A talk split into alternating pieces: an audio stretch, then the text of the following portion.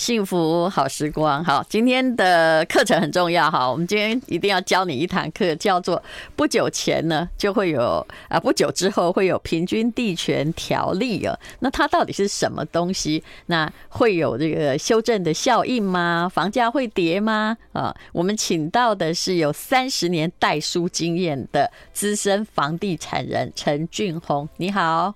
戴荣姐好，各位听众朋友大家好。好，我其实对于平均地权条例啊，到目前为止并没有观察，只是呃，我前不久在交易一个办公室的时候，那么。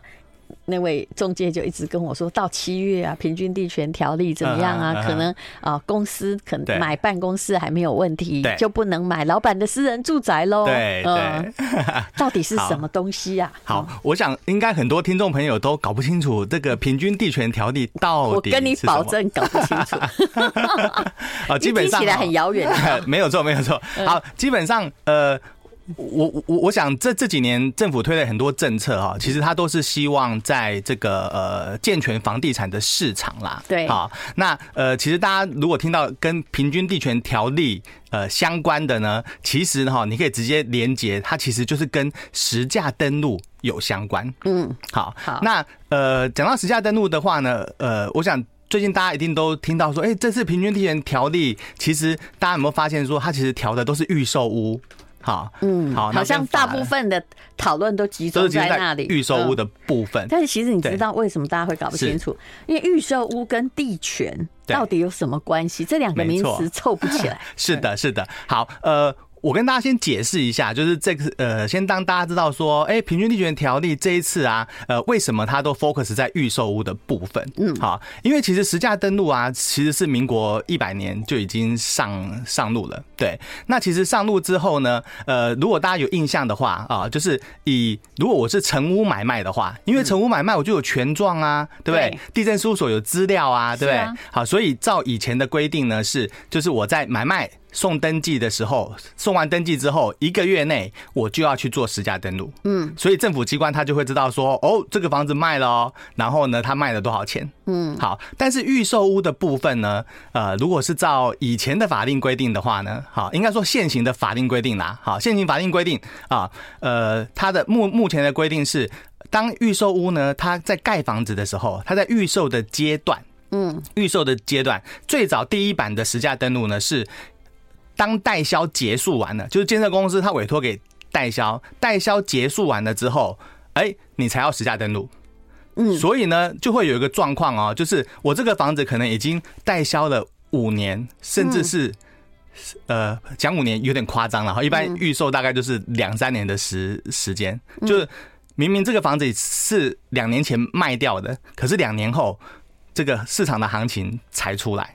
哦，对，这样大家就以为会觉得那栋很便宜，这样没错。但其实像疫情这两年，哇，台中可能涨了四五成这样。是的，是的。然后呢，呃，在实价登录的第二版改版的时候呢，它的预售屋呢变成说，哎，你当你预售的时候哦，你就要去把我实价登录的这个金额揭露出来。所以，当这个案件呢，建商他预售了，不是等到代销了，一卖就要写，对不对？哎，一卖就要写。好，但是呢，哎，一卖就要写，那问题。ที่ 又来了，因为呢，如果你一卖就写的话，因为我们大家都知道说，预售屋一个呃起造的时间可能需要二到三年的时间。什么三年？我们最近公司有一个物件一盖，他说要四年，我说建商不会倒吧？我现在最怕建商倒。对，这段时间确实是最近给你都开四年呐，是的，是的，又没有很高，你真的不要以为他一零一大楼。是前几年他就一直说缺工嘛，缺工啦，什么这个现在这个钢价很贵啊，对，嘿，好。那我们回到实价登录这一块，现行的法令它已经不是就是我刚刚讲的，就代销结束才需要实价登录。但是现行法令的规定呢是，哎，当它预售的时候，它就要实价登录了。哦 OK，好，那弊端会在哪哪里？很多呃，我们讲说投资炒作的人，他就有空间了。为什么？因为他可能跟建商买一个预售屋，对，好，或者是说我们之前讲的红单，对不对？嗯，他买完之后他就卖了。但是这个交易的价格有没有出来？没有出来，因为交易的价格什么时候才会出来呢？因为比如说我是第一手跟建建商买的，假设我如果是一百零一年我跟建商买，对，好，那这中间呢，我可能卖了，我卖给 A 卖给 B，B 再卖给 C，C 再卖给 D，中间都不会知道。是。一直等到最后去登记的时候，那个价格才会出来。所以这中间可能过了三年啊，对，这中间已经卖了很多手了。中间的炒作，他就是在抓这个红单呢。是的，是的，这是这一次呃要修法的一个重 重点。所以本来都还是就是并没有马上公布，对不对？对对，最早最早是没有马上公布。可是现在好像我记得他已经就公布了。现在是大概没多久你就知道你隔壁的，还虽然是预售，你隔壁那间买的多少？是现在规定就是你只要是跟。建商买的那一样是三十天内你就要做公布，但是你中间如果你再卖掉给别人的时候，就像我刚刚讲的嘛，就是中间他的大概就只有三十天呐。哎，可是三十天是，比如说我跟建商买，对不对？那我在三十天内，你淡如姐就会知道说我我我买多少钱，对不对？但是当我如果卖给第二个人的时候，这个人我卖给这个人的的金额目前是不需要实价登录的哦。对，那万一这个人他再卖给卖给第三个人，又不需要实价登录，所以第三个人他就会以为他就会只能看到我当初买的金额，是啊，他看不到我卖给第二个人的金额，所以他就会觉得在哪里，他就会觉觉得，哎，他不会买贵啊，因为他有一个标准金额在那里。呃，基本上，但是第二个人有空间，对，第二个人就有空空间了。哇，连这个也要，嗯，是的，是的，嘿，哦，对，那这会真的造成。就是只有炒作人会影响，但是现在大家其实这段时间是很了解，比较没有人去抢预售屋的红单呐、啊，对不对？对，并没有什么好处啊。是的，是的，因为我想，呃，这一次啊。我我相信，就是说，政府他当然是呃，除了这个之外，他也把就是呃，这个如果有炒作的情况，因为其实这两年当中，我们还是偶尔啦，虽然其实真的是比照前几年是少很多了，对，但是我们还是会听到说什么这个连夜排队，对不对？好，为了为了这个抢这个案子，对，这一年多前的事了吧？对，嗯，但是这这个实实际上后来就发现说他。不是真的有这样的状况吗？对，这个的话也是，就是这一次要要要呃，这个主要要这个取缔的一个。我觉得这个影响的人比较少部分。对，对我们都不是买了红单然后要去转售的人，一般人是的，是的。幸福好时光，我们今天请到了有三十年代书经验，而且在知名房仲公司呃呃一直都在从事法律研究的陈俊宏来跟我们谈一谈平均地权到底在讲什么。相信你哈新闻看了老半天也不知道讲什么，但我们今天就是把它讲通。好，也就是说。红单转售更加严格了，连那个老鼠洞都封起来了。没错，没错，对。那这个是七月要实施吗？呃，我跟大家报告一下哈，目前啊，针对这个呃重罚炒作这个部分呢，呃。只有这个项目呢，是在二月十号已经开始实施了。二月十号，对，好，就是说，如果呢，你有这个散播一些不实的交易资讯呐，好，呃，或者是就是呃，去制造说，哎，有这个呃热卖的这个情况啦，哈，这样的状况的操作被抓到的话，啊，照现行的这个法定规定呢，是呃，按照交易户呢罚十万到。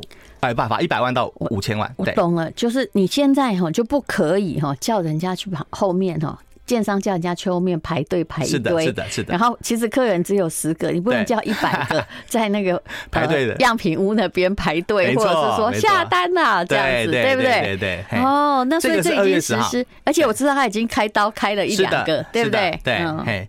但是这个除了这个以外呢？哦，跟大家报告一下，你在新闻上看到的那个什么呃，我其实最多被客人问到的就是，哎，我现在到底可不可以转售？我可不可以把房子过给我的小孩？对，这个都还没实施，嗯，都还没实施，哎，因为这个目前还要等施行细则出来，过就是六月才会有施行细则。呃，那施行细则会的状况是会跟什么继承或过户有关系吗？呃，会赠与不会吧？基本上这个呃。目前的这个看到的状况哈，呃，以转转手的部分来讲的话呢，呃，跟继承跟赠与的部分其实是。呃没有直接的相关，对呀，没有直接相关，所以大家不用紧张，对，你还是可以照以前的法令，比如说现在一年是两百四十万嘛，对不对？对，两百四十四万，两百四十四，好，嘿，这很奇妙的一个数字，对，嘿，其实像呃，我们大概其实呃。这个草案呢、在一百一百呃一百一十年的十一月，其实就就出来了。嗯，但是就是真的是只闻楼梯响啦。好，所以我们其实已经被客人问了很久的时间，都在问我们说，哎，我可不可以转手？我可不可以这个这个呃，想要就登记小孩的名字？对，好，但实际上呢，呃，就算这个新的这一次呃平均地权条例修改的条款里面的规定呢，这个预售屋呢，如果要转手的话，它是可以转手给配偶。直系亲属跟二亲的，哦，就是只有你的亲戚你才能转手这个，对对对，其他人不行啦，因为其他就叫买，其他人像买卖嘛，就是有点像交易了。所以现在如果我有一个预售屋，对，那我要。转手给孩子，对，也还是可以的。以目前为止啦，对，现阶段。就算应该说，就算平均地权条例通过之后，也是可以的。只是你就是呃，可是这样还是有赠与税啊。如果赠与对赠与税的部分，这个就是金流部部分，就是要要做好。哎，可是我还是有一个问题，像预售屋哦，假设好，我我现在就拿我自己当例子好了。假设我有一间房子，是，那么它可能是一千万，对不对？是，我就可以呃。我想要分五次吧，哈，对，这样算起来，因为二四四是一个怪字，我分五次想要转给我的小孩，但他是预售物，刚好盖五年，对，我可不可以哦？对，就是我现在就是也还没有把钱付完，可能付了定金而已，对，那我不可以分了，请代书说每一年就转给他一点，等这房子已经盖好了，他就属于我的房，我的孩子。哦，这样有没有很聪明？有，呃，淡如姐，我跟你报告一下，应该有人这么做的，对吧？是的，嗯。这个呃做法，赠与的做法有两种，嗯，但是您刚提到一个很重要的重点，嗯，假设如果这个房子是您刚举例的一千万，对，预售我也还没付完，对，因为如果你按年就是给小孩两百四十四万，是啊，好，然后五年后呢，这个房子直接登记小孩子的名字的话，嗯，那你赠与给他的今年就金额的部分，就是每年都在免税额当中，是啊，这是一个很聪明的做法，所以真的可以吗？当然可以，哎但是。但是，呃，我要提醒的就是说，您的这个做法才是标准的做法，因为有些客人会怎么做？有些客人呢，他会等到五年后直接把房子登记给小孩，那就是算那一年呢？我知道啊。呃，这个还有一个问题，就是说，如果是这样的方式登记的话呢，他的赠与金额会变成是那个房子的公告限制啊。也就是说，如果照现在台北市，呃。现值大概只有市价三分之一，你会变成说，你明明赠予给他一个一千万的房子，是，但是他会变成感觉上只有取得的价格是三百万。哦，那未来以后万一他卖的话，他死惨了，他的资本利得。你讲到一个重点，没错，就说我我如果你我你送给我的时候，我我拿三百万，对，感觉好像说你也是很省的嘛。那时候可能一年多，对，我就过完了，就把它过完了，是的，对不对？就过两年而已，但是。你万一今天我卖给陈俊宏，是的，就一千五百万，完蛋了，你的资本利得是一百二十万左右，哎，是的，没有错，他就要一百二十万课房地合一税喽。那我做这样比较标准，没错没错，这个真的是要提醒消费者。现在我就知道，我一就是一棒哈，就惊醒大家所有的梦中人。没错 没错，那这样要怎么做？预售屋好，那现在很多人若万一就是搞继承，我先帮你付钱嘛，而且你现在也还没长大。比如说你家小孩才小学是吧？是，我就开始等等等等等，这样分了五年，那那要怎么办呢？因为他现在是预售屋，又没有产权，是要怎么样去办？就是每年的赠与跟目前五分之一的权利是你的喽，怎么做？这个部分的呃就很重重视金流的一个记录，也就是说，如果是这样的状况的话，我先把钱，你就是把钱给小孩进到小朋友的账户，嗯，然后从小朋友的账户把这个钱依照工程款的部分付给建设公司。那么呃，可是这个工程这个名字假设好，现在在房子还是用我的名下的预售屋，对，怎么办？呃，那那就到五年后再来等那个房子全部盖好。就再来真正过户这样吗？呃，我的建议是，您其实就是说，如果您一开始就打算这个房子是以小孩子的名字登记，那您就要用小孩子的名字当做立约人哦，就对，一定要用小孩的名字购买，当做立约人。但是如果他未成年，他可以。可以啊，也可以。因为未成年的部分的话，呃，在法律上面的规定，他就是只要父母亲，呃，如果是无行为能力，也就是代为代受。我完全清楚。限制行为能力就是父母亲同意。也就是说，我每年呢，这要申报，对不对？呃，我每年可以不申报啊，真的，我每年给他两百多万，对，两百二四十四万哈，放进他的账户，是的，然后让他用他的名字去购买预售屋，是的。等他比如说现在已经快十八岁成年，对不对？五年后这房子就是他的，而且完全不用付任何的税，没错，对对的。哎呀，怎么这么聪明啊？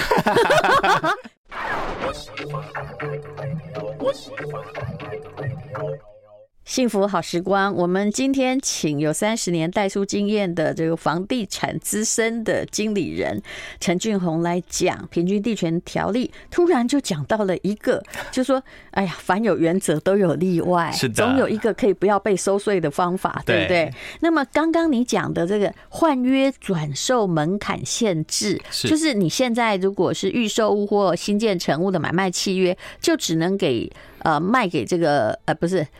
配偶应该不能叫做卖，对啦，可以给配偶啊或直系什么二亲等，对，这其实也还是有例外，对不对？没错，没错，因为呃，其实这个哦，从一路上从那个奢侈税开始啊，哦，政府其实它呃这个目的就是为了要。打炒房嘛，对，所以他当然不能伤及无辜啦，啊，所以他就有定一些例外的条款。那因为从坦白讲，从奢侈税开始呢，哎，这个国税局也有很多经验值的啦，啊，所以像什么这个非自愿性离职的啦，哈，或或者说这个呃，因为呃生了重病啦，哦，这个需要这个需要用钱，不得已不把这个房子卖掉求现的这样的一个状况的，好，它是可以就是呃被排除掉啊，就是说在这个限制的范围当中。可是像这种什么重病啊，嗯，法律上只要扯到这种名词，就后面就要有很多的定义问题，对不对？是的。那什么叫重病？癌症算重病，但癌症有的会好哦。对，所以所以他的西形式的还没出来的原因就这个，因为他后面的条文会细则会越来越多，越来越多嘛。是的，对，就很多解释函令就要出来了。对，但是无论如何，你就是要把。假设你是要一般人，常常就是要因为继承了，先给孩子，那你就是要把我们刚刚所说的金流你要弄得清楚，没有错，对不对？否则就你自己想了老半天，你没有问专业的话，就是永远你你还是要付在那个那个三百万哈，就公告地价的地方，那孩子去转售你惨了。对对，所以这个是要提早做规划，这个非常的重要。嗯，对。还有在这里什么，建商不得同意或协助契约。让与或转售。违者哈，按互动，按互动是什么意思？呃，就是一户还一栋。呃，就是因为北部可能就是一户比较多啊，北部比较少买一栋的嘛。但中南部应该很多就是买一栋套定一处，对对对对。要处罚五十万到三百，所以建商以前就是我知道以前建商会这样，就他知道有人要卖，他就去梅河。是。那梅河如果是前面那个人他赚三十万，建商可能赚个十五。是的，对。可现在你不可以，没错，嗯。Anyway，你不可以被抓到。对，就是如果是我们刚刚讲那个例外的状况，那你就要经过申报，好，然后主管机关他呃经过查核查验之后，他确认说，哎，你确实是不得已的啊，确实有这个状况。那经过允许之后呢，你就可以做这个交易。但是呢，呃，这个在平均地权条例的修法的部分已经有写了，就是说，如果你是这样的状况，那两年当中就是这个人以一次为限。你不要说你买的十户哦，对，然后这个对，然后你你跟我说哦，你得了重病，然后你要一次十户都卖掉。啊，我懂你了。如果你是投资客，你以前可能是买十间预售屋，对不对？然后结果你又得了癌症，你就说哦，我现在是内政部公告的特殊情形。是 是，我这个想的好细哦。对，哎呀，难怪我不能当法律人。不 不，戴茹姐已经是法律人，你已经你已经思考的很周全。没有，我其实是一个这个脑袋很粗糙的人。还有，这还有一个一件事情，也就是什么？就是新增管制司法人购屋，这又是什么意思呢？嗯，这很多老板比较关心。假设你有做企业的话，你就一定要听了。对，因为我相信哦，就是说，呃，这个大家都有看到很多新闻报道嘛，就就是说，很多司法人他买住宅啊，因为坦白讲，在主管机关的角度里面，他就觉得说，你这个公司你干嘛买住宅呢？因为老板劳苦功高，那你又买了很多的。住宅，好，那其实上这个大家就是心照不宣嘛，哈，他当然都有有一些节税的规划，这个是大部分我们看到的状况啦，嗯，对，所以他呃就是为了避免，就是说呃透过这个呃前面你可能为了省这个呃税后盈余分配，对，啊后面呢 你都登记在公司嘛，对不对？没错，我现在我现在正在查那资料，你现在讲，嗯，对，我来看有多少人是用司法人买台北的买那个台湾的十大豪宅。嗯，这个呃，这真的很多哦。就是如果根据一个新闻报道的的资料的话，哈，呃，我之前好像有看，十个里面有有有五个啊。呃，有一个新闻报道，还是写说，二零二二年有二十七笔的豪宅交易，是其中有十三笔都是司法人。哦，那这个。呃，超过一半呢？对，没有错。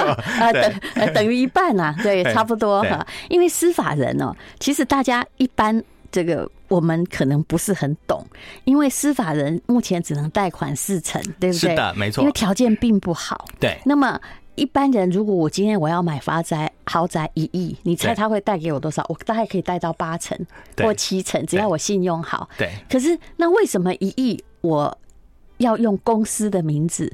来买，而不用我自己来买，因为公司的、呃、我我跟戴茹姐就是先先更正一下，就是如果是一亿私人的话，现在规定是就是六成，那这么少啊？对对对啊，对不起，那我错了哈，因为很久没买用自己的名字买任何东西，法人法人更低啦。对，那六成跟四成那没有什么太多的差别，差两成。这些公司它的买，它就是。有钱嘛，就是盈余不要分配，对对，因为很可能老板握有百分之九十九的股权，是的，对不对？那这间公司就等于是搞不好他真的一人公司啊，对，就是他的比特币可能是一人公司 的，对不对？对啊，投资人也可能是一人公司，所以他干脆用就是他不分配盈余，然后来买房子，以后会被禁止吗？嗯，现在规定就是呃，法人如果要买住宅的话，他就需要经过申请。对，但他他并没有写死说，呃，不完全不不行哦。就像您说的嘛，就是说我买一间给董董董事长住，总可以吧？比如说，现在很多投资人是一人公司啊，是啊，那我这么辛苦，我就是需要在一个私宅里面，我不要去办公室办公对，我要在地堡办公。所以呃，基本上。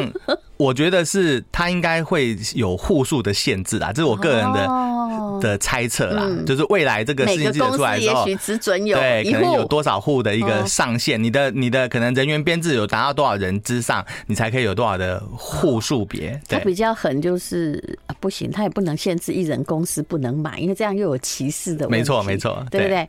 那可以开。公司啊，嗯，所以，所以我们在猜说，这有点怪。这条路锁了之后，嗯，呃，可能未来公司可能就会变成倾向于是买，就是买变成买商办的。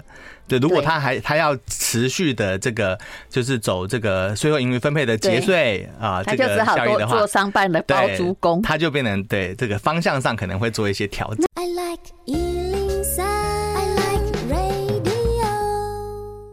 我突然发现哦，像你们这样子在搞这个房地产的细则，哈，这种实在是需要很细心。好，那今天我们请到的是有三十年代书经验的房地产资深经理人陈俊宏，他在某一家上市公司工作了，我们特别请他来讲。那么，来再讲一下新增管制司法人购物，但是虽然有传言六月。实施细则会出来，但其实很难去避免司法人去买住宅，对吧？对，呃，因为基本上，呃，政府机关它只能管制嘛，所以它目目前的方向是说，如果你是司法人要买住宅，那你要先跟我申请。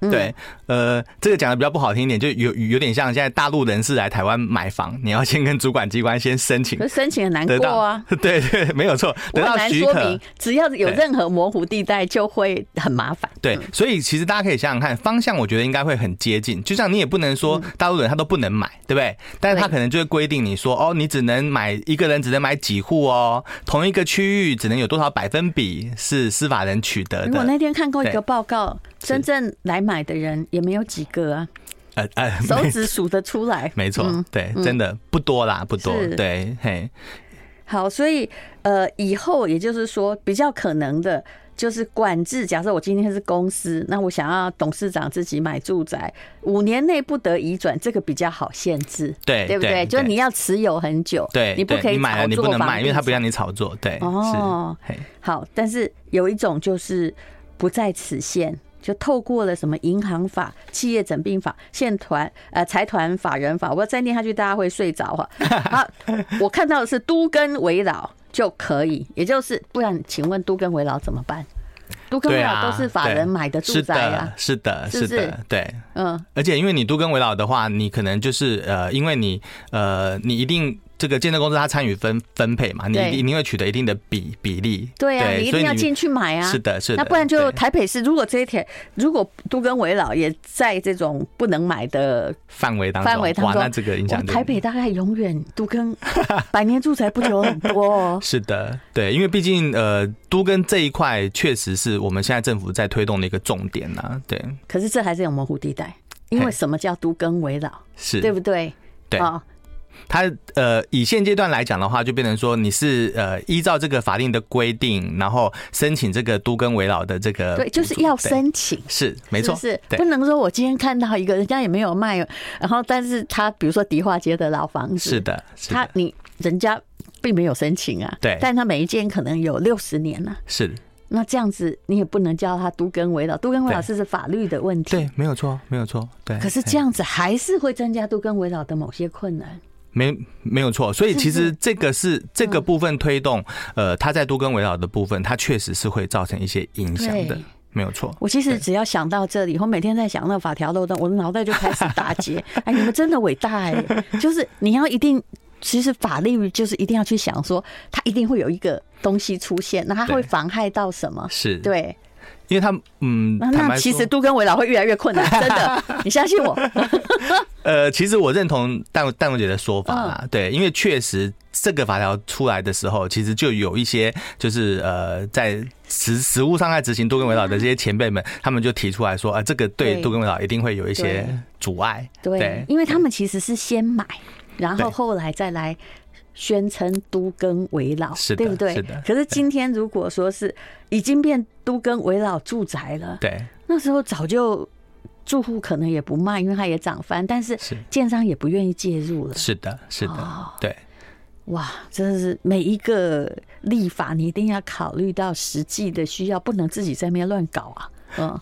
这个法令通过之后，他一定呃有他政府机关他想要达到的一些特定的目的，对。但是真的是可能没有办法面面俱到，全部都包含到。对，好，所以呢，呃，这个三十日内申报也是平均地权条例，现在已经实施了，不是吗？呃。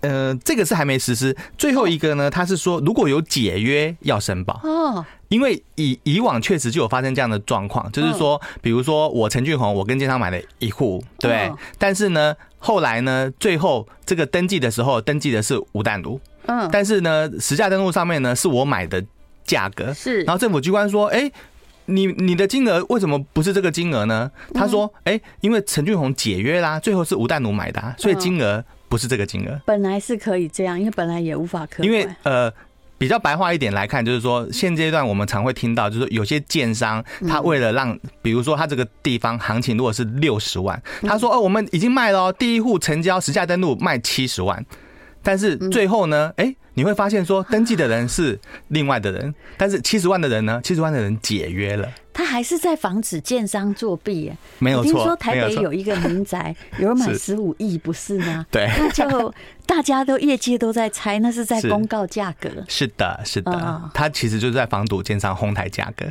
所以他告诉你说，哎，如果你有解约，那你要在三十天内来申报哦，这个是现行没有的。哦，那如果买的话，现在很早就是要有客户买的话，就一定要申报。现在是第一户要申报，中间的部分没有啊。对，好。所以这也是一个，就很多人会就怕不要让人家去利用实价登录。没错，没错，对。好，那么还有什么要注意的呢？啊，有关于平均地权条例，还是这样就差不多了呢？其实基本上这一次的修法哈，呃，我想就是说，它其实主要大部分就是在中古屋的部分啦。嗯，对。然后可能提醒消费者的就是，呃，第一个是就是施行细则的部分还没出来，所以它其实是目前除了我刚刚讲的，就是说，呃，有关于这个炒作的这一块是推动的，其他的话就是还要再看施行细则出来之后，才能知道说它呃实际的状况是什么，然后有什么部分呢是呃消费者他应该更要去注意到的一个项目。那修法通过，意思就是说，如果是六月的时候，记者又出来的话，可能会造成什么样的影响呢？嗯，基本上我觉得是，如果是你是呃买卖的，真的你要自住的消费者的话，呃，我个人觉得影响其实是不大啦。对，那当然在这段时间当中，可能呃就会有人会告诉你说，哎，因为现在有这个问题哦，所以应该很多抛售哦，所以你应该趁这个时间去。去捡便宜哦！商业周刊不是写吗？说什么这个自住客买房最好的这两年，因为现在好杀价。对，你有感觉到好杀价吗？呃，我个人有感觉，基本上是呃，溢价的部分确实空间是变大了。是，对，哎，但是呃，实际上坦白说，你说价格真的有跌吗？我觉得好像没有。这个嗯，市场上目前应该还没有反应的那么快。因为我每天有在研究一下，前不久我就每天花点时间研究一下实价登录。对，其实你还是可以发现各个，比如说好房网上面好了，是它实价登录也许是呃一百一十年什么时候是它是三十万，可是目前的开价其实都还是高三成。对，以台中而言，是不是？是的，对。所以现阶段的部分，呃，我们是提醒消费者，就是说，如果您现在要买房子，当这个时间点，你还是要多看多比较。对，嗯，就是我觉得最好的杀价方式，其实也不是什么，就是其实这个通膨时代哈，资产还是会有它的价值，当然不会从那个悬崖掉下来，这是一定的嘛，这是经济学常识。对，但重要就是那个屋主如果要缺钱，他就会比较倒霉一点。呃，对，所以你其实会看说，如果你买的是所谓的地主户啊，或者说你可能像丹如姐讲的极钱的这个屋主，好，或者他当初他取得时间很久的，他当初取得成本就很低的，他比较好谈，对对，或者他是继承取得的，对，他的成本是零的这种，那当然他相对的这个空间就比较大一点。好，非常谢谢陈俊宏，相信大家都已经懂了平均地权条例的。